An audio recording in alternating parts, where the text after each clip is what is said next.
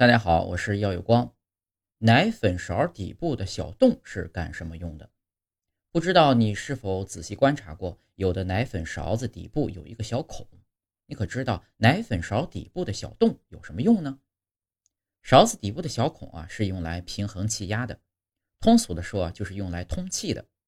如果没有小孔，舀奶粉的时候，勺子底部就会进入空气，形成一块悬空地带。表面看是舀了一满勺。实际上呢，底部空了很多，这样奶粉的用量就达不到要求了。同时，对于那种粘在奶勺底部很难甩掉的奶粉，更容易倒干净。那勺子底部的小洞会漏掉奶粉吗？可能啊，会漏出一些奶粉，但是与形成的悬空地带相比，绝对更加精准些。而且，虽然有小洞的存在，但是奶粉却反倒不容易漏出去，所以不用担心奶粉漏出去导致分量变少。